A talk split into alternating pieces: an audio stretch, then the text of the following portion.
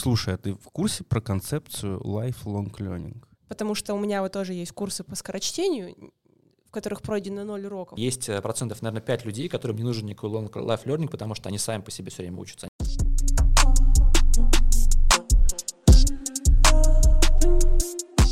Всем привет, в эфире подкаст «Эксперта Патроном». С вами Виталий Пенигин и Ольга Ворожейкина. Сегодня мы позвали к нам в гости э, руководителя сервиса Fobrain и преподавателя э, МГУ на экономическом факультете, да? Все верно, да. Да, Женя Буянова. Женя, привет. Спасибо, привет. Мы очень соскучились по видеоформату. Да. Так получилось, так сложились звезды, что мы немножко им пренебрегали, но сегодня мы решили возобновить наш видеоформат. Ну, еще не только поэтому. Все-таки мы теперь снимаем в своей студии и записываем на свои микрофоны со своими наушниками. И, в общем, все у нас теперь свое. И это вообще очень круто. У нас теперь будет всегда свои подкасты в видеоформате.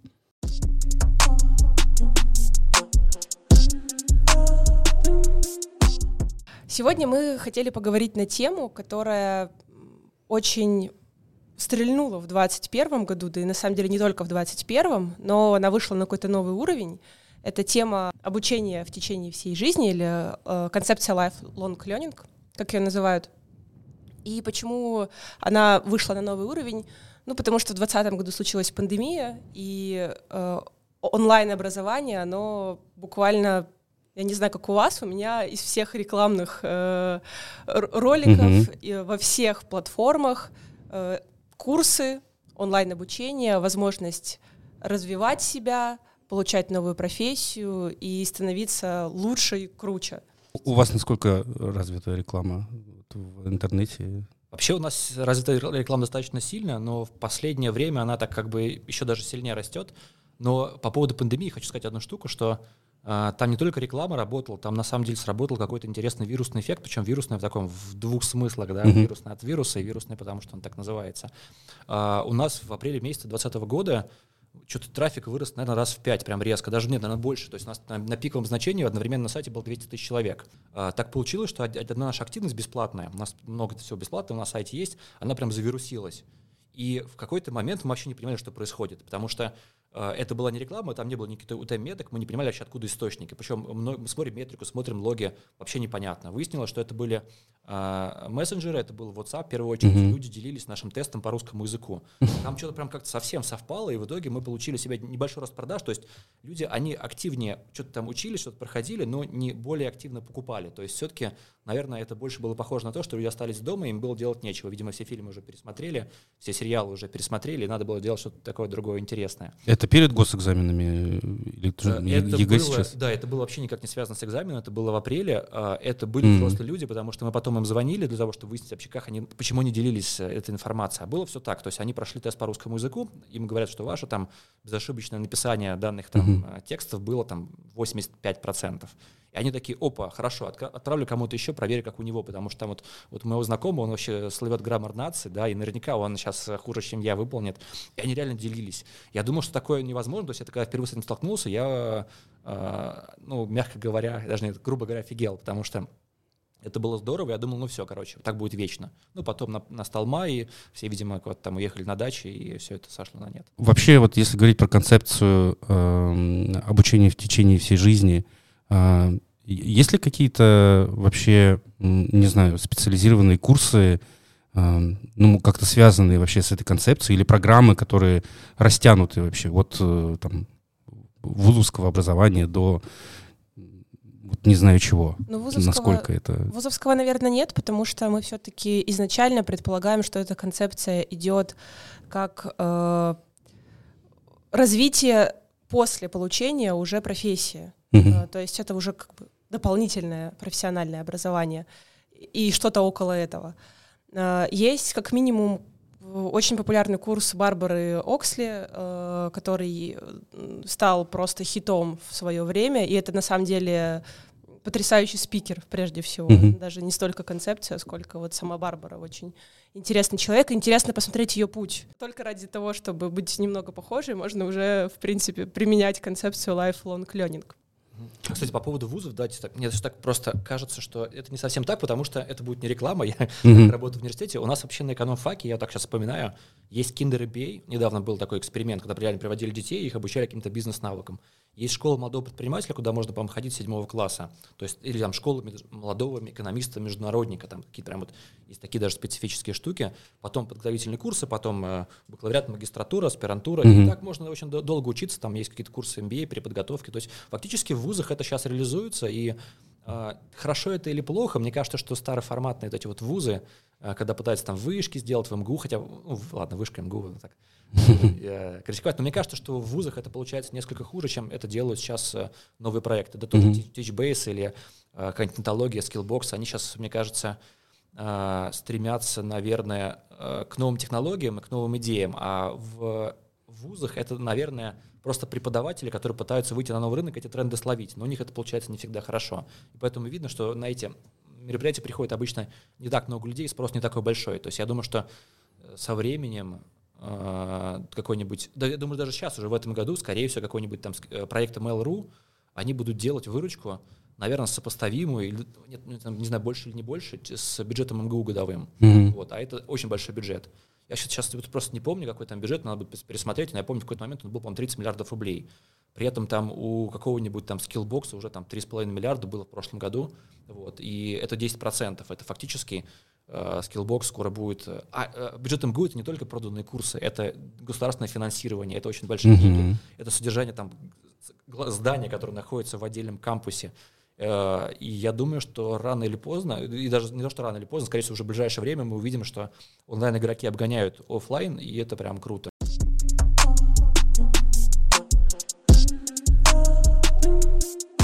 Вот когда мы говорим э, обучение в течение всей жизни, есть ли у этого понятия, да, или термина lifelong learning э, какое-то начало и какой-то конец? Ну вот, знаешь, у меня, у меня всегда ощущение, что это как бы начало когда? Когда ты родился, да? Если мы говорим про жизнь, и жизнь конечна, да, то есть э, кончается это тогда, когда ты умрешь. Вот так? Ох, а с философией мы войдем. А сейчас, кстати, очень хороший вопрос, потому что мне кажется, что long life learning, кстати, давайте, чтобы было проще, придумать какое-то другое название, непрерывное обучение или 3L, потому что... Невозможно выговаривать каждый раз. Да, мы просто будем уже сбиваться, и это я точно знаю. Да, да, вот, да. я тоже, когда пишу там видео, я там уже под, под конец какие-нибудь сложные термины, там, уже там с пятого раза только могу записать, поэтому, если что, можем так говорить. Это Давайте очень... договоримся 3, 3L. 3L, мне кажется, вот мы с вами придумали новый термин. Э, по поводу э, концепции Long Life Learning, мне кажется, просто это такое новое название для того, что уже раньше существовало. Потому что если представить, то ребенок, у меня, кстати, два, э, два маленьких ребенка есть, mm-hmm. одному уже 7, другому полтора года, я просто наблюдаю, как они учатся всему. И это же самое интересное, там есть много разных процессов, всякие импринтинги, когда они повторяют там за взрослыми, а с самого рождения, ну, я не знаю, там, там же реально происходит там первые там 10 дней, ребенок учится многим физиологическим вещам, там, начинает что-то двигать, как-то голову держать, и это, это есть, и это существует. А если говорить там вот про э, последние, да, вот эти примеры, uh-huh. словно Learning, я не знаю, но это очень такая странная будет штука, но я не знаю, мне кажется, каждый, каждый иногда думает о том, что будет там перед смертью, да, и вот эти вот опыт, который описывают, да, вот как это представить, я закрываю глаза и темнота, да, и что это такое, как это будет. Наверное, это тот последний опыт, который мы с вами все получим, это вот такое последний, а, последнее знание, которое Последний у нас урок. будет, да, и мы заберем его с собой. Да, такая вот грустная тема. Слушай, ну, э, у меня всегда вот проблема в том, что я не могу разобраться до конца в этой теме, потому что мы говорим про концепцию, а если мы говорим про концепцию, то у нее есть какие-то э, правила, рекомендации, не знаю, законы, э, какие-то шаги, алгоритмы действий, да, и вот, э, ну, как, как это алгоритмично выстроенный процесс с рождения до конца жизни по твоему образовательному треку? Ну вот здесь я почему изначально говорила про больше про дополнительное профессиональное образование, угу. потому что как раз э, от э, школы, даже начиная от детского сада, школа и вуз — это все-таки выстроенные программы. Это понятный трек, угу. который сопровождает тебя, у тебя есть наставники, есть, по сути, стандарты, которые утверждены и которым ты соответствуешь. Когда мы начинаем говорить о твоем пути после окончания, особенно сейчас... Этих стандартных программ. Ну, ну ты оканчиваешь, программ, да, да. Ты, угу. ты, ты оканчиваешь вуз, и ты идешь искать работу. в принципе, вот, все, твой образовательный трек, он прерывается на какой-то момент, потому что если в компании нет выстроенного какого-то обязательного обучения, то ты оказываешься предоставлен сам себе. Мгм. Сам решаешь, какие навыки тебе нужно получать, чтобы развиваться, чтобы достигать профессионального роста, чтобы хорошо общаться с коллегами, может быть, открывать там свое дело или на кого-то работать. И вот здесь как раз начинается полная неразбериха, потому что ты оказываешься в ситуации неопределенности, у тебя не всегда есть даже обратная связь от Мгм. твоих коллег и от руководителя, это, конечно, от среды зависит. Вот. Повторюсь еще раз, что это если нет выстроенного об- обучения Ну и в по сути тебе получается нужно самому, самому. да, выстроить этот трек в концепции 3L.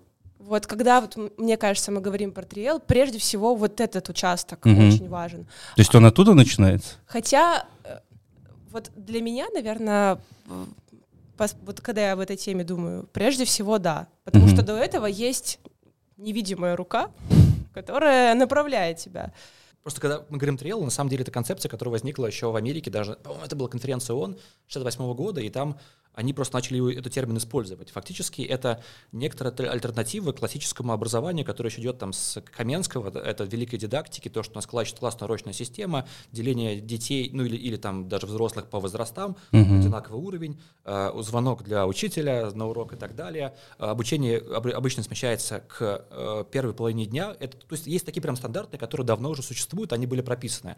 И по этим стандартам мы учимся, и по этим стандартам выстроено и школьное, и высшее, и даже на самом деле до- дошкольное образование.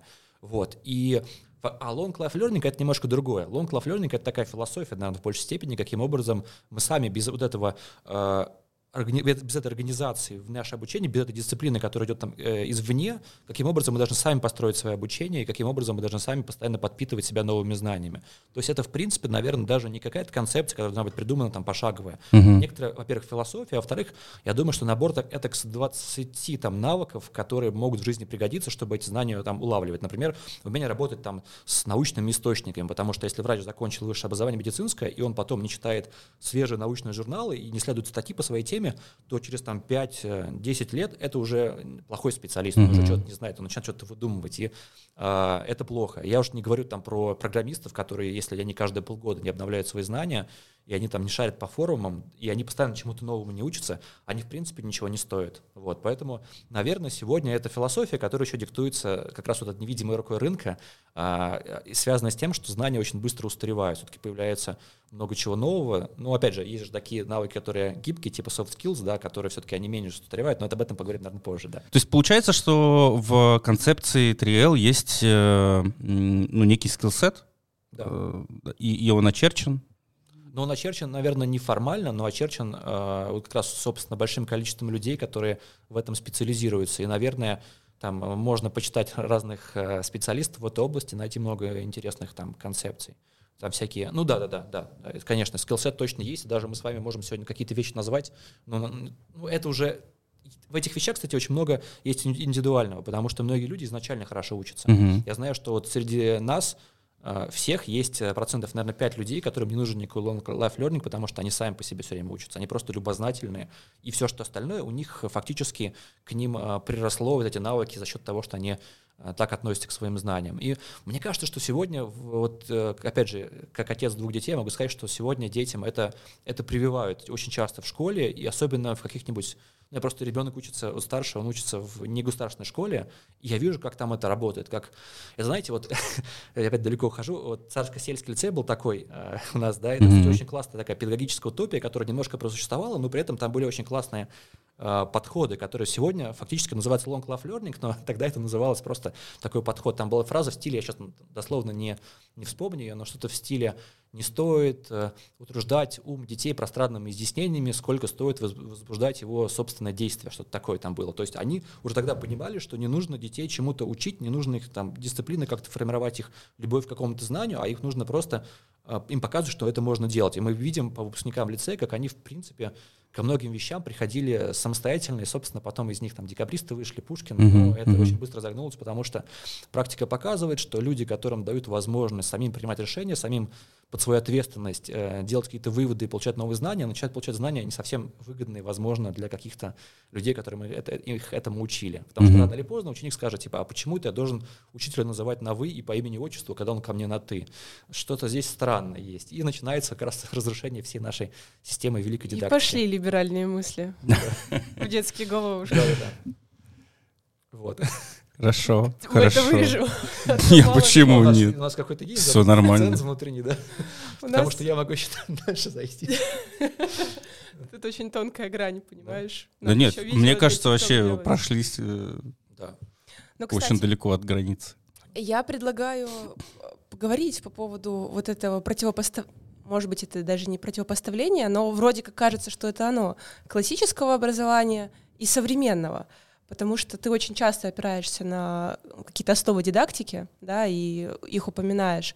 Но вот сейчас, лично по моим наблюдениям, э, даже в сфере получения высшего образования очень многие следуют того правила, что можно пройти какой-то курс, получить профессию и, в принципе, стать востребованным специалистом. Не обязательно идти даже получать э, Высшее образование? специальность, да. Мгм.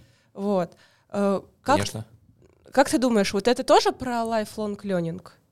Я думаю, что это частично про lifelong learning, это частично про, наверное, адекватность образовательную, потому что мне кажется, что во многих профессиях высшее образование не нужно. Высшее образование связано ну, с несколькими вещами, которые сегодня, наверное, людям не так сильно нужны. Во-первых, связано с тем, что человек потом способен преподавать те знания, которые он получил. То есть часто в высшем образовании готовят людей, которые фактически еще являются педагогами в этой области. Мгм. Во-вторых, это связано с наукой, то есть человек должен делать научные исследования. Далеко не всем, кто учится каким-то классным новым профессиям, нужно уметь делать научные исследования и опираться там, э, понимать, что такое фальсифицируемость, читать правильные источники, там, не знаю, делать слепое, рандомизированное, плацебо-контролируемое исследование и так далее, даже если он врач. Но он хотя бы должен примерно понять, что такое есть, да, но, возможно, ему это не надо уметь делать. Поэтому я согласен, что достаточно пройти какого-нибудь, какой-нибудь там курс повышения квалификации там, э, в высшем вузе, э, в высшем учебном заведении, и э, и этого вполне хватит. А дальше, конечно, с чем это связано, как это связано с long life learning, когда lifelong learning, все же сейчас, начи- начинается запутывание, да, стрел, с тем, что человеку нужно будет в дальнейшем потом знания часто обновлять, потому что чем профессия такая более современная и крутая, тем больше в ней меняется, тем она более гибкая, и тем больше нужно будет дополнительно получать знания. Но с другой стороны, даже вот среди тех же там, разработчиков, если мы там, опять же продолжим этот пример, то среди них очень важно в карьерном росте, наверное, иметь какие-то вот софт-скиллы. То есть важно, чтобы они а, имели возможность, во-первых, там разработчик обычно как растет? Он растет, например, в руководителя команды. Чтобы стать руководителем команды, ему нужно уметь взаимодействовать с другими людьми, правильно ставить задачи, правильно планировать, а, правильно получать Ну, задачи менеджмент. ТЗ. Да. То есть ему нужно фактически владеть менеджментом и какими-то такими личными лидерскими качествами, чтобы стать лидером, вот, тим-лидом таким вот. Да.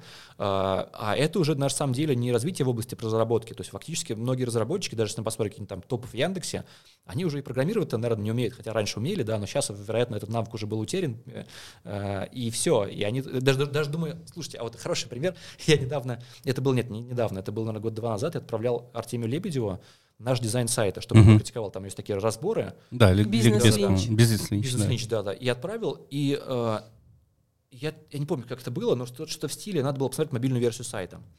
И мобильная версия сайта смотрится в браузере нажатием там Ctrl-Shift-I, да, там, или просто панель разработчика открываете, консоль, там э, нажимаете на мобильник, и там видно, как будет сайт выглядеть в Мгм. в мобильной версии. И Арсений Лебедев говорят, слушай, открой мобильную версию сайта через браузер свой, чтобы посмотреть.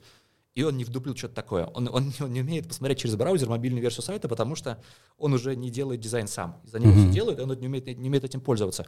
Но при этом он неплохой дизайнер, наверное. То есть в этом плане он неплохой тимлит, он неплохой такой философ, руководитель своей компании. Может быть, этом- он арт-директор уже неплохо. да, да, но навык у него потерян. То есть раньше, когда он сам там делал сайты, он это умел делать. Сейчас я уверен, что он не знаю, что такое флекс там в разработке, там эти, чем а, а, там HTML5, какими новыми там функциями оброс там за последние полгода и так далее. Поэтому это есть, и это уже как раз-таки, э, это вот как раз, наверное, связано с long life learning, который идет в, в направлении в другом немножко. При этом он научился многим другим вещам, связанным, там, не знаю, социологией, политикой, психологией, с ведением YouTube-канала своего и так далее. Ну да, это у него хорошо получается. Э, Посматриваем. Да. Э, Слушай, а вот э, как все-таки понять, э, какой у тебя путь, какая у тебя концепция? Ну, то есть, вот я на своем примере могу рассказать, как это было у меня, Мгм. э, очень крупными мазками, естественно, разложить его, вот, для того, чтобы понять, как бы, э, ну, так, так двигается каждый, кто задумывается о концепции вот 3L, или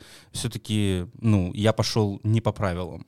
Вот для того, чтобы было понятно, да, у этого все-таки есть какие-то правила, или это настолько индивидуально, что, ну, по сути, существует просто этот термин, и не стоит под него ничего привязывать, кроме как любую информацию, которую ты получаешь э, извне. Вот у меня было так, что я получил финансовое образование, я по образованию финансист, э, я не проработал ни одного дня по специальности. Э, первая моя э, работа, такая серьезная, она связана с э, обучением персонала. Я был корпоративным тренером. Я проработал 6 лет, после чего я ушел в онлайн. Естественно, для того, чтобы э, уйти в онлайн и заниматься онлайн-курсами, мне потребовалось изучить э, педагогический дизайн в онлайн-курсах, э, верстка в различных э, программных авторских средствах. Э, мне потребовалось изучить дизайн. Я прошел курс веб-дизайна э, для того, чтобы говорить с коллегами и командой на одном языке, потому что, ну, они, вероятно, сделают лучше. Но вот эти навыки мне нужны были именно для этого. И сейчас я э, так же, вот как ты привел пример, да, там с Артемием Лебедевым, конечно, себя сравнивать с ним не буду, вот прям настолько, но по сути так и происходит, что я сценарий к курсам не писал уже, ну, наверное, не знаю, ну, по-хорошему, ну, где-то год, да, и в основном моя работа связана исключительно с менеджментом. И вот дальше я для себя думаю, какой путь выбирать, это идти там, в стратегическое управление или в стратегический маркетинг. Как это происходит, происходило, возможно, у вас, как это происходит у людей и о чем вообще говорит концепция. Об этом ли? О том, что ты каждый раз задаешься вопросом, а, куда тебе идти и где тебе искать информацию? Слушай, знаешь, я так думаю, что если сейчас ты этот, свою историю расскажешь какому-нибудь ребенку, да, который, в принципе, не знаком с нашей системой образования, там, дошкольнику, mm-hmm. например, то единственный вопрос, который возникнет, который, мне кажется, в этом твоей, твоей истории было нелогичного, а высшее образование зачем было надо? Ну, то есть вообще зачем ты там э, пять лет или сколько, да, учился? Э, в... Я себе этот вопрос задавал еще, когда учился. Да, то есть то, что ты дальше рассказывал, было очень да. логично, было очень понятно, можно было легко кому угодно объяснить, человеку, который там с другой планеты прилетел, э, или инопланетянину, да, что ты вот поставил задачу себе, ты вот в профессии развиваешься, ты тебе надо было, ты освоил знания, а сейчас ты находишься на точке распутия, неопределенности, и ты принимаешь решение, анализируешь свои цели, там сильные слабые стороны, думаешь о карьере, э, там, не знаю, как ты смотришь там какие-то финансовые составляющие. Это очень здорово, это очень правильно. Это вот есть тот lifelong learning, о котором мы говорим. А э, вот до этого это было, была дидактика. Это была дидактика, когда тебя научили чему-то, да, что, в принципе, э, нужно было, возможно, государству, что, возможно, было нужно там, родителям, возможно, было нужно, чтобы в армию не пойти. Я не знаю, там, что много чего было причин, но, тем не менее, вот, вот у меня примерно такая же история. Абсолютно mm-hmm. единственное, наверное, мне, наверное, больше подфартило, потому что э, я все-таки э, в МГУ очень неплохо стартанул. И стартанул, наверное, не потому, что экономиста экономически закончил, а потому что в МГУ очень неплохая среда и много людей, которыми, которыми ты окружен. А, и это влияет на, ну, на, на дискурс, который там происходит. Э, это влияет на те стремления, которыми люди идут. И видишь там, что у тебя там, не знаю, уже там у нас есть такой, не знаю, может, вы в курсе, такие есть митинг с Хомичем, да, там известные наши выпускники, которые начали вести там еще, наверное, на первом курсе или на магистратуре на КМСН ФМ выпуск, э, точнее не выпуск, а эфир и э, радиопередачу про бизнес-идеи. Угу. И все их видели, думали, о, как классно, мы тоже так хотим. И они там сделали свой бизнес-инкубатор, потом там начали его развивать, и все видели, что это происходит, что это абсолютно нормальные люди, студенты, это не какие-то там люди, которые по блату это сделали. И все начали стремиться, все начали делать какие-то свои бизнесы, придумать разные проекты, кому-то презентовать, пичились перед этими инвесторами. Угу. Вот. И это повлияло, да, мне кажется, это, это важно. И среда она формирует. Наверное, в этом плане вот в твоем рассказе э, не хватило такой информации о среде, потому что ты же каким-то образом не просто так, э, мне так для меня лично не хватило, да, э, пришел что к тому, что ты хочешь стать тренером там в, в компаниях, да, или ты хочешь идти в онлайн-образование, вероятно, какие-то твои знакомые, какие-то, какое-то окружение тебя повлияло таким образом, сказал, иди к нам, давай, все, будет у нас тут здорово. И ты, ты пришел, и тебе показалось, это круто. Ну, это все через все равно через анализ э, себя и да, своей ситуации да, текущей. Да. Ну, ты, конечно, не можешь выдернуть э, контекст личности из этого. Угу. Мне кажется, тут, знаете, какая может быть еще важная история? Ты, когда идешь поступать в высшее учебное заведение, ты можешь не знать, чем ты хочешь, в принципе, по жизни заниматься. Это абсолютно нормально. И, и когда ты пытаешься выбрать какую-то сферу, начать готовиться к ЕГЭ конкретно по тем предметам, которые тебе нужно сдавать при поступлении, ты действуешь немножко наугад. Очень легко ошибиться. А цена ошибки большая, потому что ты Да. Да. на 4 года выбираешь. А если... Мгм. Да, да, да. Так Но мне есть. кажется, здесь вот э, очень важный момент — это не отчаиваться. Наверное, lifelong learning, он про то, чтобы уметь из любой ситуации э, найти преимущество, да, и найти пользу. Возможно, твое финансовое образование тебе помогает сейчас при том же стратегическом менеджменте, потому что в его основу входит э, в том числе финансовое управление. И те годы, Я, я- я улыбаюсь, да. те, те- те годы, которые ты провел, э, изучая финансовую сферу, они сейчас тебе, м, вот эти вот знания, они пригодятся. Э, Мне кажется, что lifelong learning, он еще не про то, чтобы помочь тебе с выбором, да, вот на этапе, когда ты действительно объективно не знаешь, а он про то, чтобы просто начать делать, потому что вот то, что ты рассказываешь про МГУ, это очень круто, потому что, возможно, ребята, они же такие не сели, ну все, мы знаем, что у нас в конце будет бизнес-инкубатор, и мы будем классными, у нас все получится. Нет, Ну, типа мы это стремимся всегда на туда. ощупь. Мгм. Это, это главное начать делать, а там уже ты смотришь, ты ошибаешься, ты пробуешь, ты где-то вдохновляешься, появляются конкуренты, ты смотришь, где ты лучше, где ты хуже, анализируешь. И у тебя на этом стыке рождается что-то новое. На пустом месте, если ты ничего не делаешь и просто размышляешь, кем мне быть, да, вот тут не получилось. Ну и к чему мы придем? К тому, что ты, скорее всего, не найдешь, э, кем тебе быть. Тут нужно... Вот lifelong learning, мне кажется, он про вдохновение. Заряжаться каждый раз на то, чтобы пытаться пробовать, даже если у тебя не получается. А если нет его? Ну, то есть есть вообще... Вдохновение Вдохновение появляется, когда ты начинаешь что-то делать. Но есть же много людей, которые такие, ну, типа, мне норм и так. Так значит, они счастливы, все отлично, если им норм. А если я- они говорят о том, что они несчастливые, ну, все равно, Так значит, им не норм. ага, вот так вот. Да.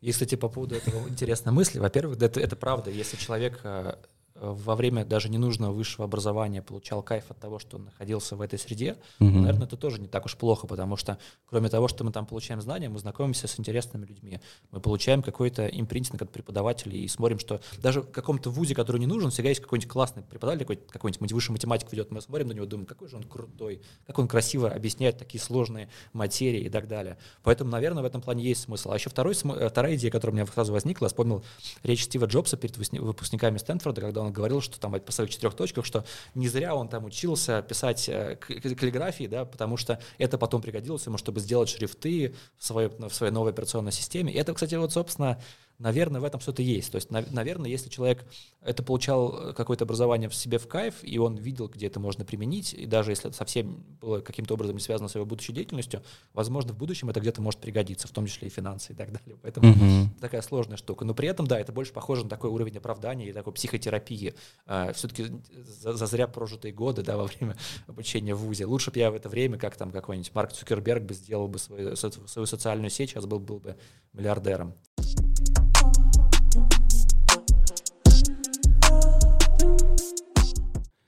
Вот я э, учился, работаю, и откуда-то прилетела со стороны от знакомых. Слушай, а ты в курсе про концепцию lifelong learning? И я такой, вообще не в курсе. И они говорят, вообще классная концепция, изучи. И вот, ну вот почему я должен это изучать?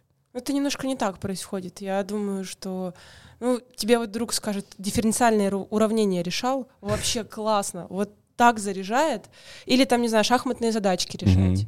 Э, тоже развивает твое мышление. Э, Мне кажется, немножко не про то вопрос. И навряд ли знакомые к тебе придут с тем, что концепция lifelong learning, она клевая. Потому что сама концепция — это просто постулаты, что есть такой, такая возможность, и ей не нужно пренебрегать, обучаться, развиваться, потому что это влияет на твое профессиональное развитие и на твое личностное развитие. Мгм.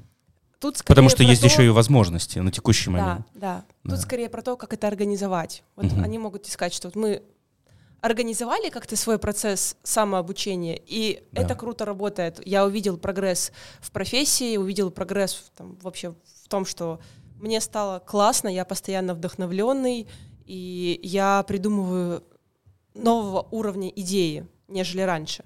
Вот такой вариант может, мне кажется, быть. М, Прикольно. ну, Я не знаю, Женя, Ну, может, либо- может, те- кто-то приходил такой, изучи. Я думаю, что это немножко даже по-другому формируется счет спроса. То есть, наверное, не то, что ты такой думаешь, э, ты, кто приходит, говорит, слушай, есть такой трел, да, вот давай посмотри, очень классно. Скорее всего, даже по-другому. Ты э, пытаешься развиваться в профессии, ну там или где-то вот э, существуешь в этом мире, и вдруг видишь, что вокруг тебя есть какой-то человек или несколько людей, которые тебе нравятся в плане их там трекшена. Ты видишь, что сейчас сегодня он там, не знаю, просто был обычным офисным работником, а там на досуге он очень классно поет, занимается, там, не знаю, вокалом или играет на гитаре, ты на корпоративе видел, как он классно выступает, как я понимаю, в- в- вот актуально, судя по тому, что я слышал там внизу. Вот, или, например, э, этот человек э, поехал за границу, устроился там на работу и классно там на английском языке разговаривает Да. с местными, и там еще зарабатывает гораздо больше, чем зарабатываешь ты, потому что он в какой-то момент где-то там э, английский подучил, быстро там сорганизовался по грин-карте, все у него получилось. И ты думаешь, елки-палки, а я тут хожу там от, от, от, от, э, с утра до вечера на работу, и что-то как-то вот э, не понимаю, где тут вообще чему-то новому можно научиться, как это сделать вообще и так далее. И, собственно, ты к этому э, запросу приходишь и начинаешь э, гуглить, изучать этот информ- эту информацию в стиле, как учиться там эффективнее, как там выделить время на обучение, вообще, как там правильно переехать за границу, и потом тебе, тебе эти знания, как бы, эта необходимость получать эти знания, она приходит. И рано или поздно, ну, если э, ты прям очень хорошо, глубоко гуглишь, ты приходишь к этой концепции э, обучения длиной в жизни. И, наверное, ты какие-то вещи оттуда можешь взять. Но при этом я думаю, что сегодня это не очень популярный запрос в какой-нибудь Яндексе именно про там, непрерывное обучение или, или Триэла, что-нибудь подобное. То есть людям в целом это пока еще не нужно, точнее, они это не осознают. Хотя, наверное, э, те, кто в этом разбирается, они находятся на каком-то таком новом уровне. Например, если человек хорошо знает там, какие-то техники Фейнмана там, или эти вот э, ментальные карточки, чтобы э, там слова учить э, английский быстрее, а не просто там разговаривать с преподавателем там, в каком-нибудь Skyeng, да, а реально для того, чтобы в день там учить по, там, по 100 новых слов. Это вполне себе реально, это, это не так сложно, как делать, но при этом это даст гораздо, гораздо э, более серьезный буст в обучении, чем просто общение ежедневное там, с э, ан- англоговорящим человеком по скайпу. Вот. И если человек это знает, то просто видно, как он э, быстрее развивается, он делает эффективнее. А кто-нибудь, кто, кто советует, я даже не помню такого, что кто-нибудь приходил нам и говорил, вот, сейчас тут, да посоветуйте мне какую-нибудь классную концепцию, как лучше учиться. Обычно человек к этому приходит сам. Наверное, в этом плане вся эта дихотомия long, li- lifelong learning состоит в том, что человек чем лучше у него lifelong learning, тем меньше ему нужен, нужны курсы и вообще, в принципе, штука, которая называется образованием. Он всю эту информацию может найти сам, потому что она ему не нужна. То есть фактически он постоянно учится, и, например, если это Под запрос. Да, ему не нужно приходить э, новые курсы на, на скиллбоксе, там, с HTML5, как, Мгм. как Артемию Лебедеву. Ему просто нужно вариться в своей среде и постоянно что-то новое изучать, постоянно сталкиваться с какими-то трудностями, находить какие-то решения, а эти решения будут связаны как с передовой областью, которая, в котором знание его и будет развиваться. И тем самым человек, который вот по этой концепции живет, он, наверное, курсы так толком и не проходит. Возможно, он курсы проходит, когда какие-то новые знания ему нужны, но даже при этом там есть э, там классное видео про зовут его Кауфман, который играл на гитаре, там как за 20 часов научиться чему уг- уг- угодно. Вот, э, там что-то много миллионов просмотров на Теди. Вот, и там смысл заключается в том, что вообще в любом новом э, навыке, в любом новой компетенции можно найти такие ключевые знания, которые эту компетенцию составляют. То есть для того, чтобы научиться играть на гитаре, и чтобы хотя бы просто где-то можно было выступить, там, в принципе, не нужно, э, как какой-нибудь там Джо Сатриани, там пытаться какие-то очень сложные там Мгм. гаммы наигрывать. Нужно просто выучить несколько аккордов, хороший качественный бой, и, наверное, потратить несколько часов на отработку навыка, чтобы это было на автомате, ты мог еще одновременно петь. Все, там, я думаю, что э, кто угодно может за 10 часов этот э, навык освоить, и часов еще за 10 дополнительно его потренировать, и все, и он уже готовый музыкант. Ну, нет, но дальше, конечно, если ему будет интересно, он будет развиваться, но при этом даже новые знания, чтобы получать, не нужно обладать какими-то там, э, не нужно проходить курсы, то есть вполне хватит того, что есть в открытых доступах, и в открытом доступе, и то, что не называется курсами, а является просто каким-то интересным видео или интересной статьей. Короче, вот- я любознательный, вот что я могу сказать. Ты любознательный? Да, исходя из того, что э, сказал Женя, я очень любознательный. Ну, любознательность, она, кстати, лежит в основе э, концепции 3L. Но я вот с Женей хотела поспорить. Мне э, не совсем откликается мысль о том, что человек, который э, может найти доступ к информации, который умеет работать с этой информацией, ему не нужны курсы. Мне кажется, что ему не нужны плохие курсы, потому что это, он поймет очень быстро, что это просто вода, в которой, ну, которую можно из интернета, условно говоря, взять, скомпилировать какой-то текстик и выдать его за э, некоторую умную, да, вот какую-то мысль. Э, что тут очень важно, про, когда мы говорим про взрослого человека, то, что хороший курс, он ну, по идее, ориентирован на практику. И знание там — это не просто какая-то мысль э, абстрактная. Она, как правило, должна быть нацелена на то, чтобы у человека формировался ну, впоследствии навык. И это большая ценность для человека, который занимается самообучением. То есть, по сути, кто-то переработал большой объем материалов и выдал ему вот эту вот выжимку, да, такой экстракт знаний, который можно использовать. И ведь на этом же функция э, триэль не заканчивается, и функция человека. Ты должен еще эти знания внедрить в свою практику, да, и сделать потом это умением, э, компетенциям и э, чем-то еще, да, таким большим, уже автомати автоматизированным, можно и так сказать. То есть, на мой взгляд, человек, который активно внедряет в свою жизнь методику 3L, концепцию 3L, он, наоборот, должен ценить наличие вот таких вот курсов. И мне кажется, его основная эта боль в том, чтобы понять, какой курс ему нужен, да, и не попасться вот на эту вот э, ловушку какого-то абстрактного, не практикоориентированного материала. А второе — найти на это время, потому что он, в принципе, очень любознательный, и его любознательность касается абсолютно всех аспектов жизни. Ну, э, основная боль-то получается в том, чтобы... В том, что нет таких курсов. Мне кажется, есть. Вот, кстати, хороший пример, потому что когда мы говорим это абстрактно, то звучит на самом деле как то, что можно бесконечно развивать. Там по трилемию Мюнхгаузена, когда можно прийти либо к зацикливанию нашей мысли, либо уйти очень далеко-далеко-далеко в регрессию бесконечную, либо найти какую-то аксиому, что в стиле э, учиться это в принципе хорошо и хватит на этом, давайте. Мне mm-hmm. кажется, что чтобы это обсудить, мне кажется, надо взять какой-нибудь пример. Ну, какой-нибудь, например, вождение автомобиля. Вот, или английский язык. Ну, давайте вождение автомобиля, потому что про английский язык немножко сказали. Мне так кажется, что это очень хороший пример. Э, чтобы научиться водить автомобиль, конечно, нужно записаться на какие-нибудь курсы. Но если быть честным, даже если мы проходим курсы, там, взяли там 30-50 занятий с, с инструктором, то, скорее всего, э, у нас будет какой-то навык, но он будет весьма слабенький. И постепенно мы научимся нормально водить, наверное, когда мы уже там откатаем нужное количество часов самостоятельно. Сколько Даже... там, 10, 10 тысяч часов, по... ну, да, да, чтобы да. навык сформировался? Да, ну это такая, такая условная штука. Собственно, собственно вот, вот в Кауфман, у Кауфмана эта э, идея в видео, она немножко разрушается, то есть это больше нужно для именно профессионала. То есть если, например, мы формируем какого-то гонщика, да, то там действительно нужно, или там э, пилот самолета, да. Угу. Ой, да. тут очень интересно, сейчас мы можем уйти в обсуждение, э, чем навык отличается от компетенции. Мне, кстати, компетенция, я знаю, что, насколько я знаю, в своей классификации, в моей... А давай. В моей. А мне нравится да. это, я хочу послушать. Да. У меня просто недавно да, сломалась да, картина мира. Компетенция а, — это да. совокупность знаний, умений и навыков. Компетентная да, модель, да. ну, думаю, значит, мы с тобой одинаково понимаем. вот. вот такая концепция. Поэтому компетенция это, — это что-то такое широкое, это что-то типа профессии, но профессия — это связано там с еще опытом, да, а компетенция — это э, профессиональный аспект, связанный с обучением, то есть то, что ты получаешь. Там вот, еще есть компетенция и способность компетенция и талант, угу. чем вот, э, вот эти вещи отличаются. Но тут интереснее то, что я недавно прочитала, что умение — это знание плюс компетенция. Что? То есть есть вот такая... это некорректно. Есть вот такая история, что ну, э, а, да. э, мы просто привыкли к классической вот этой модели зунов, то, что оно по нарастающей угу. как бы идет. Угу. И компетенция, она как совокупность э, вот этого. Но есть и другая версия. Э, и у меня сломалась немножко голова. Ты получаешь знания, дово- начинаешь выполнять какие-то действия, доводишь их до автоматизма. У тебя формируется э, навык. Этот навык ты же не можешь его в вакууме держать, правильно? У тебя он обрастает какими-то, какой-то еще информацией.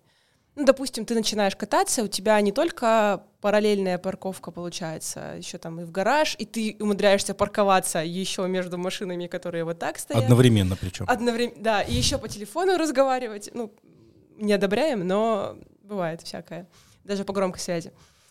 И у тебя навык твой обрастает дополнительными знаниями. То есть как бы знание, оно не остается э, в начале, что от знания ты переходишь к навыку. Это у тебя знание, навык, знание — потом снова навык, потом снова знание. И вот это вот все у тебя со временем формируется в умение. А умение — это как раз вот доведенное до автоматизма, и плюс ты умеешь творчески это все проворачивать уже. Подожди, но это же не, не ложится в основу зунов. Почему нет? Ну, потому что знания, умения, навыки... Просто порядок букв тебе не нравится? Ну, ну возможно. Возможно. Нет, смотри, у, у меня просто э, есть э, такая классификация, что есть знание, это некая теория, а умение — это когда ты эту теорию попробовал переложить на практику хотя бы один, два, там, три раза, да, то есть ты попробовал это сделать. Навык — это э, большое количество э, повторений этого действия. Который На основе до автоматизма, знаний. но фактически это, кстати, не противоречит тому, что сказала только что Оля, потому что э, Оля сказала, что это просто немножко более сложно переплетено. То есть не сначала там ты получил знания, да, потом Нелинейный умения, да. процесс. А, да. А ты Ну, можешь, да, например, я сначала понял. отработать Мгм. навык параллельно парковке, но вообще ни черта не понимать в обустройстве автомобиля и о том, как там колеса крутятся. Просто сказали, вот смотри вот на эту фару, и во время этого начинай руль крутить вправо, да? А ты не понимаешь, потому что там колеса как-то они постоянно поворачиваются, что передние вот они так работают, что по-другому парковаться нельзя. То есть ты просто получил некоторый навык, а потом приходишь, возможно, к знаниям. И эти знания обрастают, эти навыки становятся у тебя лучше. Ты начал, начал понимать устройство автомобиля, и потом ты понимаешь, почему, почему тебя заносит. Хотя ты уже научился до этого правильно там руль выкручивать в там, сторону заноса, но при этом, да. а, Поэтому, наверное, в, в- в этом есть своя логика, да. То, что это не линейный факт, то, что это не как там пирамида масла, что сначала наши такие физические потребности, потом эти, пока эти не удовлетворены, так не получится. Нет. Здесь, э, собственно, можно получать э, навык без умения. Например, вот, собственно, многие когнитивные тренажеры, от которых мы, кстати, стараемся уйти, они работают по, этому, по этой схеме. Это говорят, что мы развиваем ваше мышление. И сразу дают какой-то навык. Например, там навык э, запомнить там несколько объектов, которые возникают там какой-то табличке. Это, в принципе, действительно может быть в какой-то степени полезно, но когда человек не понимает, зачем это ему нужно, он это потом не сможет применить. То есть, воз- возможно, где-то он будет в компьютерных играх чуть быстрее играть, но при этом без дополнительных знаний, без, без вот какой-то, какой-то концептуализации не получится ничего интересного. Это, наверное, так. Но, кстати, если вернуться к, к теме спора, что нужны или не нужны курсы, как, как организованная информация, наверное, ты в целом правильно говоришь. Единственное, я думаю, что тут расценит, наверное, рынок. Потому что я вот как бы, у нас же в головах с тобой есть какое-то представление, да, как это работает. Но вот Хороший вопрос. Если человек, например, увлекается автомобилями, и он хочет научиться водить, нужно ли ему идти на курсы конструктору? А, вот я точно знаю, что у меня вот был товарищ, который там с детства ходил на картинг, он просто ему нравилось там на машинках кататься и так далее, Мгм. и он уже, в принципе, неплохо понимал, как устроен автомобиль, он мог там любому инструктору дать форы. Наверное, в целом ему это- он- на курсы он пошел, потому что нужно отучиться курсу для того, чтобы получить права. Но при этом он уже многие вещи знал он на, на очень крутом уровне и все такое. Вот. Но при этом, кстати, я тут, наверное, с чем, с чем с тобой соглашусь, наверное, если человек захочет потом в дальнейшем прокачать свои скиллы вождения, связанные там с экстремальным вождением, там, с гоночным вождением и так далее, конечно, ему лучше записаться на курсы. Но, к сожалению, кстати, таких вот курсов не так уж много, да, то есть, скорее всего, это в большей степени похоже на какое-то записаться на менторство какому-нибудь известному гонщику, чтобы он тебе парочку фишек показал, и ты потом будешь их оттачивать на треке. Вот. Я даже подозреваю, что то же самое работает во всех остальных вещах. Например, в изучении языка берем. А, Если человек учит язык, ему нужно а, а, то есть фактически, он, конечно, ему хорошо бы на- записаться на какие-то курсы, чтобы ему дали так, быструю информацию, как устроен этот язык, какие там есть слова, грамматические конструкции Ну, и так далее. Как минимум ему нужно Да. уровень определить. У тебя Да, же да, тоже да. может быть. Но при этом есть куча примеров, когда человек попадает в языковую среду, просто ну, ребенок, который в билинго воспитывает, его, его не учат английскому языку, он просто попадает в среду и начинает общаться. И в какой-то момент он, он, уч- он- он знает английский не хуже, чем э, человек, который ходил бы на курсы на специальные. Просто потому что фактически в этой среде у него получается это делать э, очень даже недурно. Но и при этом... Кстати, интересно работает. Ну, Да. потому что, ну, есть такое, реально. Я вот, меня сейчас спроси, я ничего не скажу. Ну, понятно, еще камера. А, Но а, в целом, как только я выезжаю за границу, Да. Все, я там начинаю, как найти автобус, что сам начинаю подсказывать, какие автобусы куда идут, каким-то гражданам, которые меня воспринимают не как э, э, иностранца, а как э, с, ну, жители этого города. И откуда это берется, я не понимаю. И, кстати, вот до сих пор не отследил. Но как-то происходит. Но при этом ты на специальные курсы не записался. Нет, вообще ни разу как- не как- ходил. чтобы топо- топо- топографически твою ориентацию каким-то образом настроить. Да, хотя, в принципе, такие курсы есть. Я даже уверен, что есть разговорники, каким образом в новом городе не потеряться, там, как правильно сказать, право, налево, там, прямо и так далее. Но при этом, мне кажется, что вот, я к чему это говорю? Мне кажется, что рынок, конечно, рассудит, и будет видно в дальнейшем, вот люди, которые начинают э, ну, развиваться в этой области, они больше испытывают потребность в курсах или, наоборот, меньше?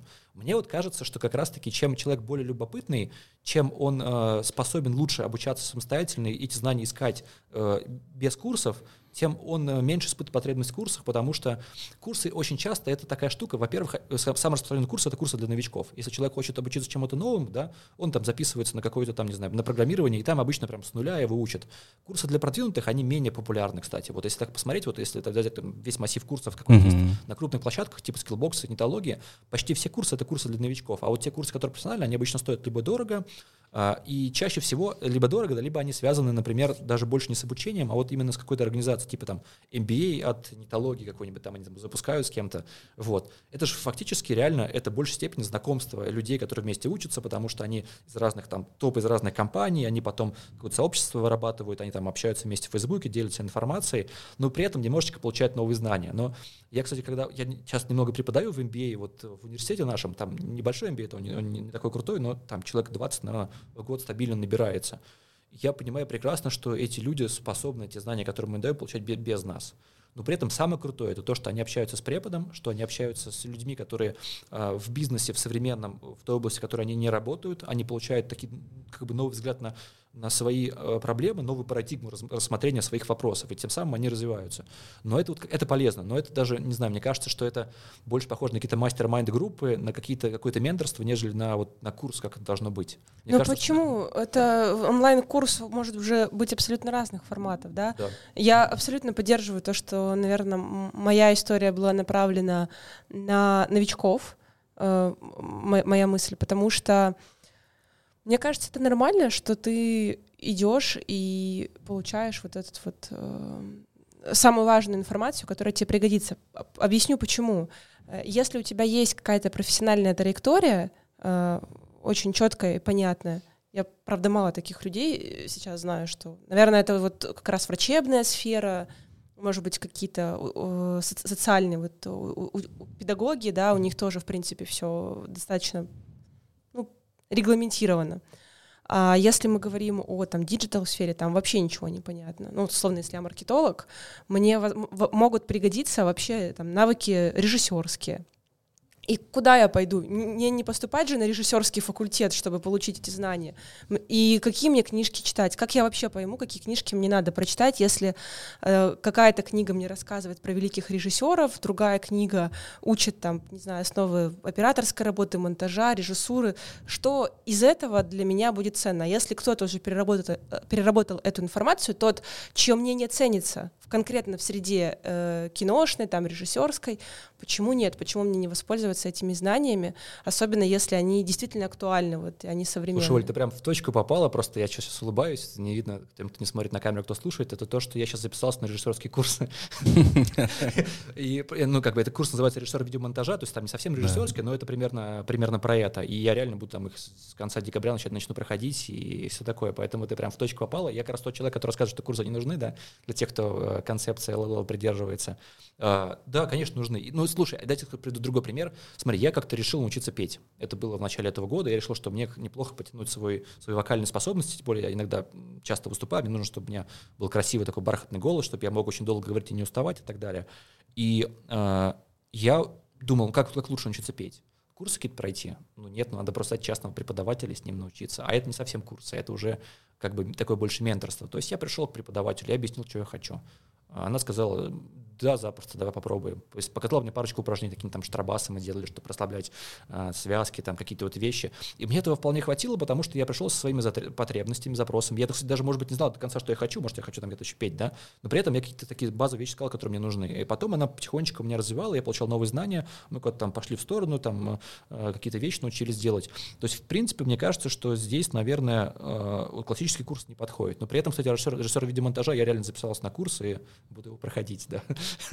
Ты э, очень интересную сейчас э, тему, на самом деле, затронул своим ответом. Э, во-первых, обучение. Оно у нас бывает разное. И я думаю, что концепция Триэл — это не конкретно про онлайн-курсы, просто мы, как люди, которые причастны к онлайн-среде и которые видят, как онлайн-среда изменилась там за последние два года, все это чувствуют и проживают вместе там, с ней. Мы прежде всего про онлайн-курсы говорим. Я абсолютно поддерживаю, что в концепцию 3L может входить и э, обучение с наставником, с ментором, и оно дает где, в каких-то сферах оно дает гораздо больше результат. То есть, если ты конкретно чему-то хочешь научиться, тебе просто нужно выбрать конкретное обучение с наставником, понимая, что оно сработает в этой сфере лучше. Так это же так же, как э, мы с тобой выбираем э, определенный формат под э, ту или иную тему онлайн-курса. Здесь то же самое выбор формата под э, твой ну, личный запрос. Ну, ну да, да, да.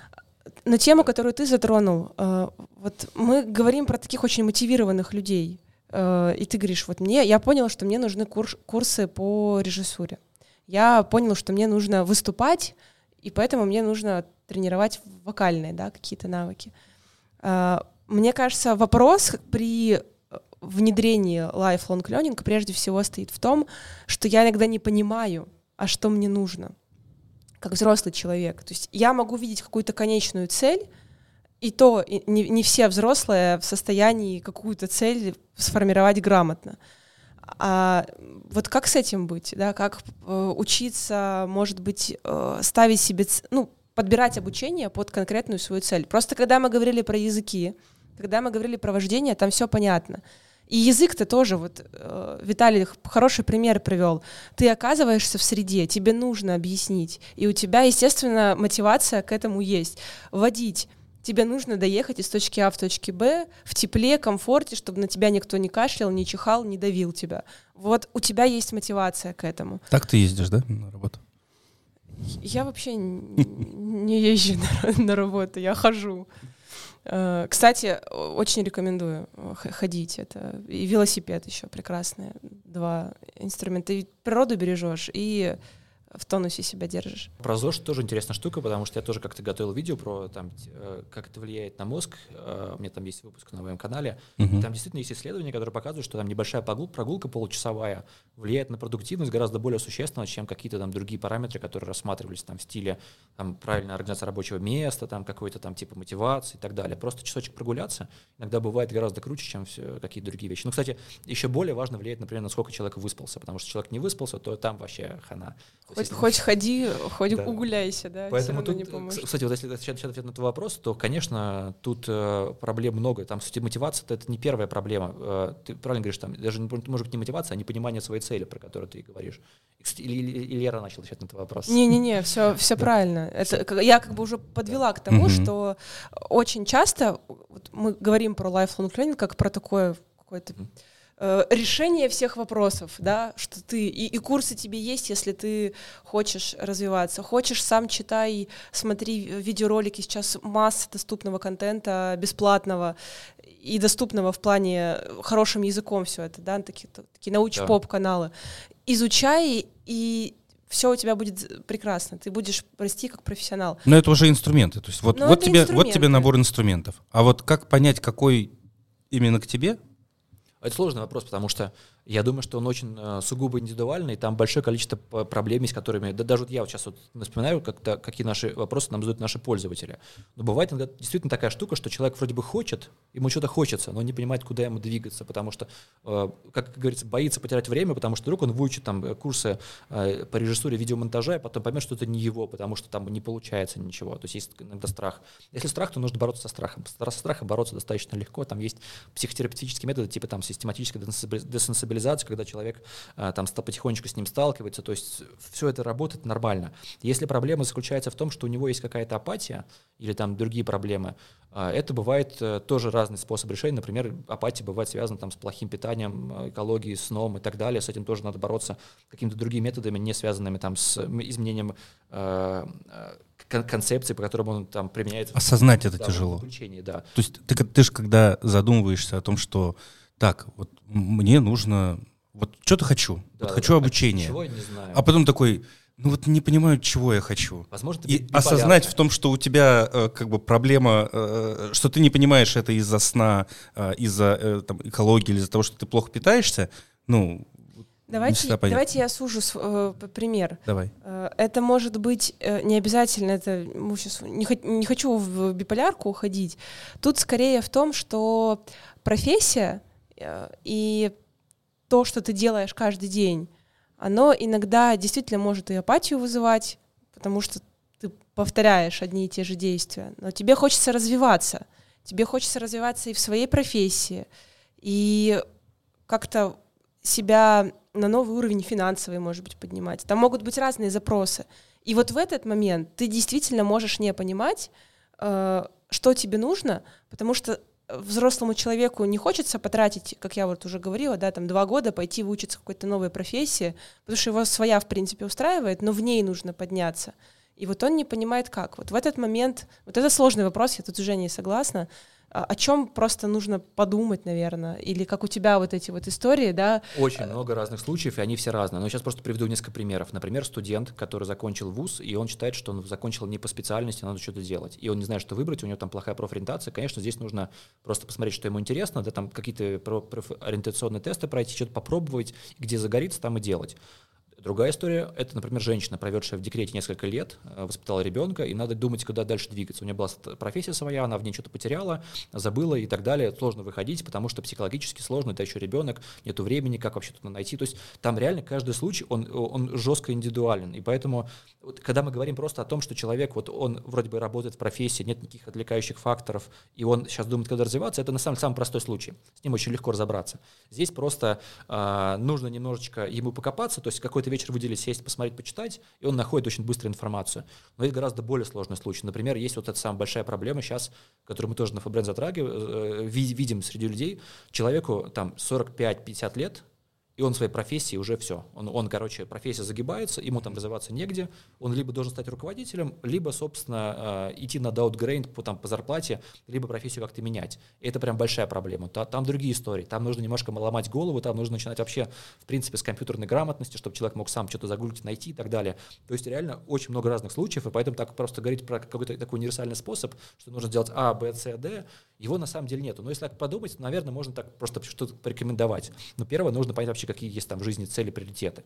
Потому что, например, если мы говорим про человека там уже близкого к пенсионному возрасту, да, там семья, э, там э, финансовая стабильность, и, соответственно, это надо думать о какой-то вот о тихом каком-то месте, возможно, да, то есть там, там другие свои истории. То есть если человеку цель понятна, то дальше уже есть куда выбирать как минимум. Например, если это молодой специалист, который хочет там развиваться в карьере, готов там денно и на что-то работать, то, конечно, там нужно просто вкалывать, идти э, стажироваться самые топовые места, возможно, за бесплатно, возможно, там самому что-то там просто, не знаю, можно же написать Артемию Лебедеву, э, Тем, смотри, у меня тут классный сайт, бери меня на работу, да, но я уверен, что так не, так не все делают, но при этом, наверное, э, вот те, кто так делает, они иногда у них выстреливает. Я просто могу там много примеров пройти там среди знакомых, которые просто проявляют инициативу свою, э, как-то там пытаются достучаться до кого-то, они в итоге находят те классные места и классные профессии.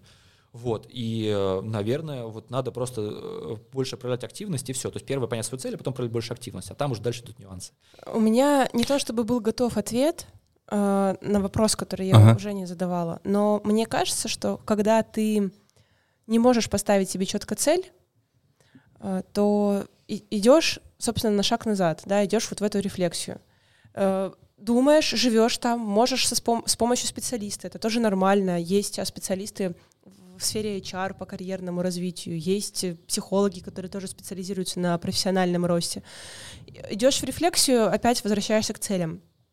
Скорее бывает проблематичный еще момент от целей к действию, да, вот то, о чем мы начали говорить, когда тебе нужно подобрать инструментарий, когда тебе нужно выделить время, потому что времени не хватает, и когда тебе нужно удерживать мотивацию. Не подвергаться этому импульсу, о, сейчас я научусь, потому что у меня вот тоже есть курсы по скорочтению, в которых пройдено ноль уроков, потому что я в какой-то момент решила, что я очень медленно читаю, и надо мне побыстрее.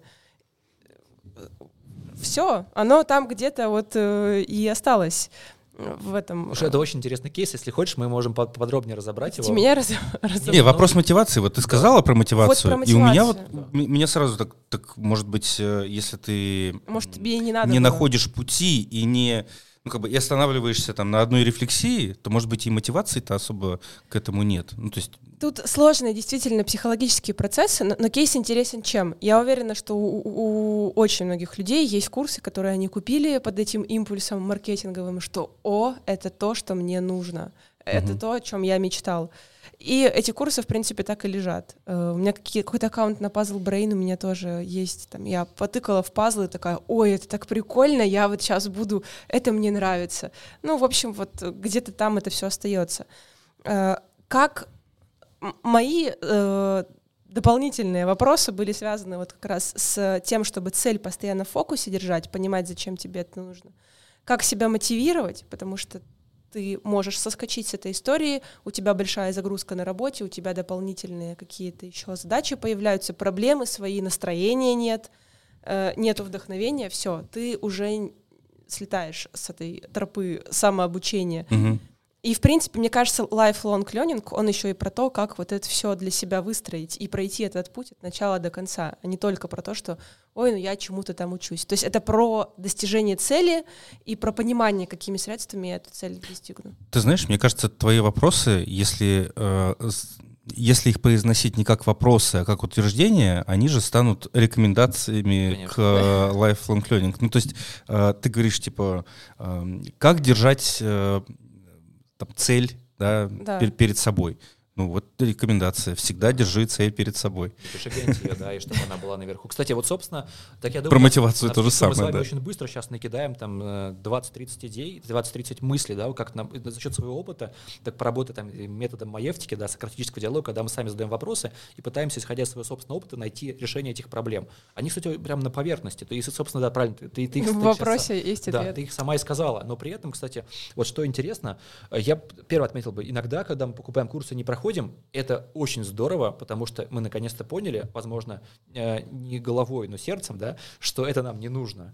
А вот и правда. То есть, смотри, если бы тебе нужно было скорочтение, вот именно как, то есть ты там читал бы медленно по слогам, и там все время бы запиналась, возвращалась бы к прочитанному, потому что читала страницу, там вспомнил, что ты вообще об этом другом думала. И если бы у тебя были настолько плохие проблемы, да, то ты бы, конечно, бы понимала, что ты уж это тебе мешает дальше жить, и ты должна эти курсы пройти, вот, вот как, как хочешь, но должна пройти. Вот, В извини, случае это было бы, да. Э, извини, да. я немножко подокапываюсь. Вот тут да. важно понять, что это мешает тебе дальше жить. Вот мы все упираемся вот в эту да. историю, что ты это понимаешь. Да. Потому что у меня, например, было такое, что, может быть, объективно, если бы меня кто-то оценивал, мне сказали, ты мало читаешь, ну, у тебя угу. объем прочитанного упал. Неважно, там, по слогам, не по слогам, с концентрацией, да. да, концентрация снизилась.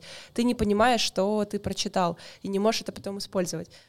То есть тут важно вот почему я про рефлексию сказала, постоянно возвращаться к тому, а для чего ты вообще задумался-то об этом, да? Что тебя вот подтолкнуло к этой ну, истории? До сих пор ли ты концентрацию хочешь подтянуть? Например, угу. да. Или у тебя уже, например, это подтянуто, и ты на самом деле ищешь вот в этой импульсивной покупке, ты искал что-то другое. Угу. Ну вот, вот, в принципе, видишь, ты к этому выводу пришла. Как минимум, покупка курса была не зря. А, кстати, по поводу покупки курсов и, и непрохождения их, ну, наверное, не я вернули деньги. уверен. А, да, Там это... сказали, что услуга была оказана мне. Да? Ну, вообще, в принципе, мне кажется, что это как в фитнес прийти, сказать, я вот к вам год не ходил, купил абонемент, а где мои деньги, верните обратно. Ну, то есть я думаю, что даже если у фитнеса будет стоять цель, чтобы все в России люди стояли, были здоровыми, накачанными, все, как минимум все их э, э, покупатели абонементов, то они этого не смогут достигнуть, как бы они сильно бы этого не хотели. Это, они, конечно, могут их мотивировать разными плюшками, там как-то да. вдохновлять их и так далее, но, к сожалению, так это не работает. То есть пока человек сам этого не осознает, пока он не поймет, что это нужно, он не будет проходить. Это, собственно, ровно такая же аналогия с курсами. Э, сколько угодно можно тебе рассказывать рекламных сообщениях о том, что курс классно, тебе нужно его пройти, потому что только скорочтение поможет тебе жить счастливее и лучше, но, к сожалению, если тебе это не нужно, ты этого не будешь делать. Кстати, потому что у тебя, вот особенно это как раз связано с этой андрогогикой за обучение взрослых людей, да, когда ты взрослый человек, у тебя есть одна особенность, ну нет, даже не одна, там их много, да, у тебя есть разные приоритеты в жизни, которые уже гораздо выше, чем обучение. У тебя есть семья, знакомые, дом, э, какие-то там, не знаю, работа, карьерный рост и так далее. И ты понимаешь, что там обучиться сокращению уже на самом деле не так круто, как, например, если ты обучалась бы в седьмом классе, когда еще кроме школы толком-то ничего нету. И но, но если время. я сама для себя разверну этот тезис да. или это, эту тему, как то, что и положу это в основании пирамиды, как в потребность, да, угу. э, например, для меня, может быть, физически какой-то момент э, просто критически, да, критически физически важно научиться скорочтению, потому что мне нужно э, прочитать такой-то э, большой объем книг к нужной дате, чтобы владеть объемом информации для того, чтобы, не знаю, у меня случился какой-то профессиональный рост, или я, опять-таки, там, заработала больше денег. То есть, когда э, вы сказали, что я сама ответила на свой вопрос, мне кажется, нет. И у меня мысль пошла дальше. Mm-hmm. То есть задача взрослого человека, покупая обучение, или формируя для себя какой-то трек, думать о том, что это ему даст. Держать, то есть цель держать не просто как типа мне нужно обучиться чему-то к такой-то дате, а для чего я это делаю, то есть что мне это дает в преимуществах. Я расту, э, у меня финансовые показатели да, повышаются, то есть я прохожу обучение, начинаю выполнять больше объем работы в те же самые сроки, и мне поэтому платят больше. Либо у меня растет социальный, да, какая-то значимость. Я среди коллег становлюсь э, ну, опытным экспертом, и ко мне прислушиваются, и это меня будет мотивировать, да, это меня будет, ну, мне от этого классно будет, того, что коллеги меня уважают и ценят, и этот мой опыт используют там для обучения, например, новых сотрудников. То есть вот задача взрослого человека, на мой взгляд, трансформировать для себя цель обучения в какой-то ну, в какую-то награду, в какую-то такую мощную Не, ну как, эмоцию. ну это первопричина получается. Ну вот, когда Вот ты говоришь о том, кажется- чтобы э, стать самым умным из коллег, или ам, сделать это для того, чтобы мне повысили зарплату, потому что я точно знаю, что от этого повысится. То есть, ну вот, эта цель получается. Ну, мне кажется, что это поможет э, и цель сформировать, и удержать, и мотивацию не потерять. Не, о том, что об этом нужно задуматься, ну вот. А ты вот часто в этом... Вот я когда курсы по скорочтению покупала, я точно не задумывалась о том, что мне это... Ну, Я очень мало плане- покупаю курсов. Я очень мало покупаю курсов. У меня есть один лайфхак, который я ну, могу сказать. Он вообще ни разу не какой-то уникальный. Вот когда у меня в голове рождается какой-то вопрос а, во Вселенную, ответ на который я не знаю, я его вот в каком виде он у меня сформулирован, я ему в таком же виде пишу в адресной, в поисковой строке Google. Или в Ютубе иногда бывает, например, когда Да. как э, собрать шкаф какой-нибудь, да, и там сто процентов уже люди эти шкафы, шкафы собирали и так далее. Ну или какой-нибудь там навык, как научиться петь. Вот это то же самое. Я набиваю, и там столько людей классно учат петь, и там хорошо так объясняют в интернете, прям там с, видео связок, когда там засовывают в рот камеру и фотографируют, как там связки смыкаются.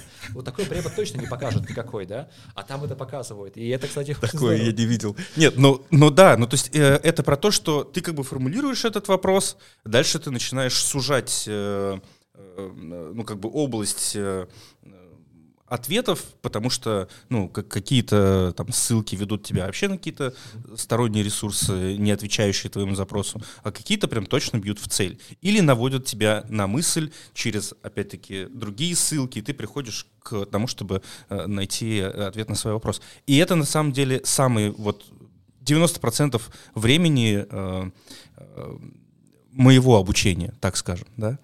Ну, есть еще много чего. А, но курсы — это вот очень маленькая часть э, того, как я обучаюсь. Ну, кстати, э, Оля, давай, кстати, к ответу на твой вопрос на самом-то деле. Собственно, про курс. Даже, допустим, ты курс купила. Предположим, ты искала много информации, выяснила, что среди там учебников, тьюторства, э, видео на Ютубе у тебя курс оказался наиболее эффективным вариантом решения твоей проблемы на данный Мгм. момент. И мы, соответственно, выбираем курс по скорочтению. А, Как мне кажется, э, давай так, я сейчас на скидку скажу, как, какой на, на- на моем опыте есть особенность, да, чтобы даже ты купила, вроде бы ты понимаешь, что нужно, но что-то не получается. Вот что надо в этом случае делать? А, Цель — это, мне кажется, это шаг номер два. Первый, цель, э, первый шаг — это смысл. Найти смысл. То есть смысл, цель, она как там по смарт бывает, а там нужно, чтобы она была определенного времени, там конкретно э, специфицирована каким-то образом и так далее, и чтобы она была достижим как минимум, да, вот. А смысл — это просто понимать вообще, что я чувствую, какой я вот получаю вот этот, в мой- на, на моем горизонте жизни этот курс, он какое место занимает? Я после него должна что-то такое сколько-то скакануть там в карьере, или я должна начать читать больше книг, потому Ну, это вот то, про что она Да. как раз говорила, да. Да, да, да. Вот ты, собственно, этот смысл находишь, а потом берешь, ставишь цель. Цель она больше, более конкретная. То есть ты понимаешь, что для того, чтобы тебе, э, ты хочешь не быстро читать, ты хочешь читать э, книгу в неделю, например, как это бывает, так всякие челленджи устраивают. И ты в этом плане, ну, ты говоришь, типа, все, хочу читать книгу в неделю, потому что за э, год это 52 книги. Собственно, я как раз прочитаю там Улисы, которую давно хотела и там никак не могла осилить, там, или какое-нибудь э, э, имя, имя Розы, там, или какие-то специфические книги там по саморазвитию. Вот. И ты, соответственно, ты уже понимаешь, что есть конкретные книги, которые ты хочешь прочитать, есть конкретное количество книг, которые ты хочешь прочитать, и ты уже понимаешь, что делать. Дальше начинаются некоторые интересные лайфхаки, которые могут работать. Первое, нужно создать некоторое расписание. То есть ты должна, если ты записалась на курсы, в каждом в каждых курсах есть расписание занятий. Ну, какая-то рекомендация, как заниматься. Либо они проходят там в онлайне, ну, кстати, по скорочтению, как я понимаю, э, например, у нас курс проходит не он... э, Ну, э, дистанционно, да, он он- полностью синхронно. да, и, и полностью э, ты отвечаешь за свое расписание. То есть э, ты можешь не заниматься, мы это не будем контролировать, у нас такая история. Но при этом мы говорим, надо заниматься каждый день. Э, 15-20 минут хватит, чтобы там всякие упражнения поделать, и ты уже освоишь некоторый навык. И ты, собственно, берешь и выставляешь четкое расписание. В это время э, забиваешь на все остальное, и говоришь, вот я вот там утром в 8, с 8 утра, там, или пока еду там в электричке, там, или как-то еще, там, или э, пока на кухне сижу, просто давайте упражнения там что-то тыкаюсь, смотрю, читаю и прочее. То есть ты просто должна выделить конкретное э, время. Следующее, что важно сделать, наверное, хорошо бы найти некоторых единомышленников. Вообще сейчас есть целые, по-моему, как раз эти группы людей, которые читают книги, и, например, они, в- или там смотрят фильмы, например, да, например, там за эту неделю мы читаем книгу такую-то, а потом на выходных ее обсуждаем. И вот, собственно, здесь ты не схалтуришь, потому что ты понимаешь, что тебе нужно читать книгу быстрее, и ты свои навыки скорочтения, которые ты получил на этом курсе, ты будешь оттачивать на этой книге, потому что каждый раз, там, позанимавшись там, с таблицами Шульта или с там, какими-нибудь тренажерами там, на вертикальное чтение, там, с бегущей строкой и так далее, ты потом, э, у тебя зрительные навыки начинают работать лучше, ты читаешь без проговаривания, ты начинаешь, начинаешь уметь это делать, и ты просто берешь и пытаешься то, что ты получила, применить на, на практике, значит, читая эту книгу. И ты уже ты тоже не отвертишься, потому что ты уже имеешь некоторые социальные обязательства перед другой группой. Потом есть другая еще особенность, собственно, это привычка, да, то есть, когда ты превращаешь свое обучение в привычку, например, первые несколько дней тяжело. То есть, там, первые два дня ты думаешь, что вот надо вставать раньше, там нужно не отвлекаться, чтобы вот заниматься именно этим курсом. Это да. Но потом, когда там, не знаю, там 3-5 дней прошло, неделя, 2 недели, это ты пресловутый 21 день, который вырабатывается привычкой и так далее, что на самом деле не является правдой, там гораздо быстрее происходит. Ну, либо медленно, если мы говорим про долгие привычки. А, ты должна выработать нек... То есть сначала ты делаешь немножко через усилия, возможно, работаешь на своей мотивации, которая у тебя была изначально, когда ты купила курс.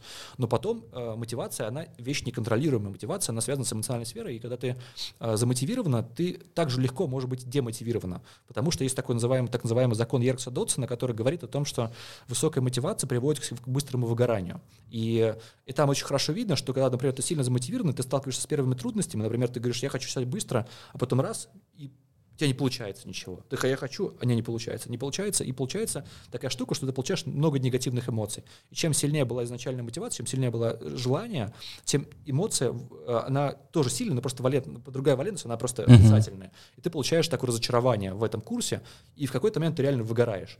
То есть мотивация должна быть на уровне среднем, но в большей степени должна быть самодисциплина и желание выработать привычку. Возможно, просто ты как бы, чтобы тебя там кто-то, может быть, социально проконтролировал.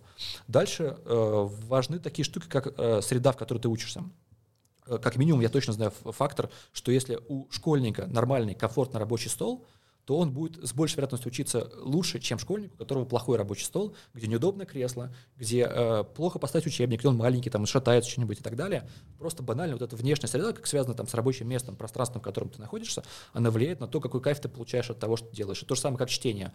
Э, реально лучше читать, например, там, много ну, читать стоя. Поэтому, если возможно какую-нибудь книжечку там подставить на какой-нибудь пипитер или какой-то еще, да, можно прямо вот ее так читать, от этого как э, просто комфортнее получается. Хотя, с другой стороны, если книга интересная, есть такой, такая особенность, что когда читаешь, как-нибудь там ногу заложил непонятно на диване, а потом через там полчаса обнаружишь, что нога затекла полностью, ее не чувствуешь, потому что книга настолько интересная, что это отвлекает.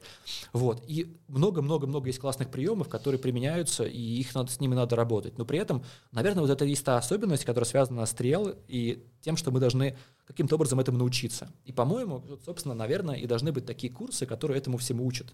Потому что это не те знания, которые мы получаем в школе или в ВУЗе. Нам и такого не дают. Нас учат, что мы должны прийти на урок, учитель все объяснит, никаких проблем у нас не будет, мы все сделаем. А нас должны учить именно каким образом самостоятельно во взрослой жизни самому себя замотивировать, понять, что здесь вот мы немножко перегорели, нужно делать паузу. Вот здесь вот мы, например, да, плохо замотивировали себя, там нужно э, больше давить на привычку, на самодисциплину. Хорошо, будем давить на это. Вот здесь нам не хватает какого-то какой-то состязательности, потому что когда мы работаем одни, нам очень сложно. Даже когда люди тренируются и учатся бегать, там по кругу, э, там какие-нибудь спринтеры, они обязательно бегают в команде, потому что когда человек бежит с кем-то вместе, он, он априори бежит быстрее. То же самое там лыжники и все остальные, чем когда он работает один. Потому что у него есть некоторая такая цель, состязательность, которая работает тоже здесь. И как только мы там этот с десяток, там, двадцаток, тридцаток, пятидесяток техник выучим, собственно, мы потом уже будем, как вот шахматисты, их применять в зависимости там, от нашей ситуации. Будь то, что мы выходим из декрета, или будь то, что мы там уже вышли, скоро будет пенсия, а мы уже теряем свои профессиональные пригод, свою профессиональную пригодность, или молодой студент и так далее. Если мы это знаем, это не проблема а, а, купить курс и бросить. Даже на самом деле наоборот, я даже думаю, что зная все это, купить курс и бросить это очень круто, потому что это как вот понять, что это не мое. Это значит сэкономить себе кучу времени. Это как у нас, когда я проходил обучение в акселераторе во фри, когда мы получали инвестиции, кстати, TGBase тоже был во фри, по-моему, да, тоже там а, а, Возможно, Володя кстати. проходил какую-то там трехмесячную акселерацию. Короче, смысл был в том, что там учат, что самая ваша главная цель в это время — это бизнес, если возможно, угробить. Потому что вы должны понять, что э, не то, что бизнес хороший, он, можно, он может работать, что если он плохой, вы должны понять вот на этом этапе как можно быстрее, чтобы не заниматься дальше, и э, эта лошадь сдохла, и нужно застрелить ее, и нужно идти uh-huh. дальше без нее, а не пытаться там как-то каким-то образом ее реанимировать. Все. Э, и в этом же и особенность курсов. То есть если ты понимаешь, что ты сейчас читаешь быстро, например, ты купила курс, прошла э, тест на скорочтение и понимаешь, что твоя скорость чтения там выше, чем у 70% людей. Так очень часто бывает, кстати. Сейчас люди читают быстро и без курса по скорочтению. Просто мы работаем много с текстовой информацией, и реально люди, которые с ней работают, они этим навыками владеют, потому что ну, так сложилось само, само, само собой. И в этом случае ты понимаешь, слушайте, зачем мне это все надо? Я и так быстро читаю. Э, мне нужно мне читать, там, не знаю, там, миллион там, символов, там, минуту. Так, так, кстати, невозможно. Когда вот вы смотрите какие-то там передачи, где там ребенок там читает там 5-7 там, листов в, за 20 секунд, так просто так пролистывает книгу, это все фейк полнейший. Это я знаю как человек, который сам курс по сокращению прошел, который там в школе занимался, в школе Олега Андреева э, и так далее. И была там передача, даже видел, как, как э, помню, на втором канале, там тоже была интересная штука, там они этот фейк решили тоже разоблачить. Они, ребенок прочитал какой-то рассказ, отвел на нормальный вопрос, а потом какой-то из жюри принес книгу, этот каштанку. Говорит, пожалуйста, вот тебе книга, вот я сам ее принес, я, как бы ты не uh-huh. готовился, попробуй прочитай эту книгу вот так же. И потом Нет. начал задавать вопросы, типа там, как там, что ела каштанка, там было очень хорошо это написано. Человек просто не мог ответить, там, девочка, которая проходила этот э, курс по скорочтению, хотя при этом она вот так вот это все быстро листала, потому что скорочтение — это на самом деле не тот навык, который нужно учиться сегодня, но сегодня, сегодня многим нужно учиться медленному чтению, потому что медленное чтение иногда бывает гораздо более полезно, чем быстрое. Потому что во время медленного чтения ты быстрее больше рефлексируешь, а во время быстрого ты просто сканируешь информацию и так же быстро забываешь, как быстро ее освоил. Фух, это был, такой был длинный монолог. Да, но на самом деле этот монолог, вот я что хотел сказать о том, что, э, вау, по-моему, это э, как раз-таки тот путь э, в концепции lifelong learning, который я, эм, который я вопрошал в начале, да, то есть если он на самом деле, то есть такое ощущение, что он и есть. То есть пункт первый — найти смысл, пункт второй — поставить цель, там, пункт третий — Уже, да, да, вырабатывать привычку, да, или там да. подумать над своей волевой сферой. Волевая сфера — это мотивация, это какая-то дисциплина и привычка. Вот, про дисциплину, да, я вот как раз хотел сказать о том, что дисциплина здесь очень важна.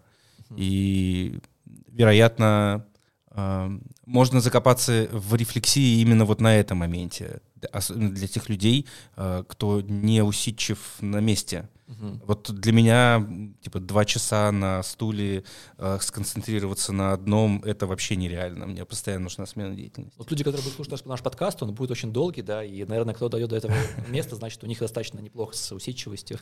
Э, да, вполне. А кому-то, может быть, и не подойти такой формат, и да, да. такая тема, и такой подкаст. Ну, в целом, да, это нормально, это абсолютно. Да, абсолютно, согласен. Поэтому в, реально есть э, форматы курсов очень коротких, когда там действительно э, в уроках там содержится какая-то одна мысль. По-моему, даже в Яндексе практикуме я какие-то курсы тоже проходил. Там прям есть уроки, там одна концепция, один урок. Небольшая практика, и все, до свидания. Да. Мне на самом деле это не подходит. То есть я считаю, что это э, просто трата моего времени. Мне нужно много, мне нужно, я вот как бы готов осваивать, я, я очень усидчивый. Но я, при этом я понимаю, на кого я рассчитан, конкретно, конкретно этот курс, который проходил. Угу. Да. Это так, да. Окей. Есть еще вопросы, Оль? Все? Давайте... Не, я уже за пределами э, записи. Да, это хорошо. Я просто хотела подытожить, и я думаю, что в принципе все, потому что угу. мы сейчас, э, если будем как-то искусственно пристраивать вот этот Система. вопрос, да, то это все уже ты, в принципе, на скорочтении все рассказал, вот эту вот цепочку.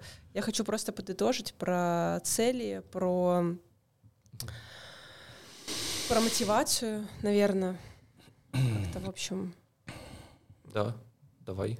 Как у тебя это записано? Просто проговори это. У меня это никак не записано.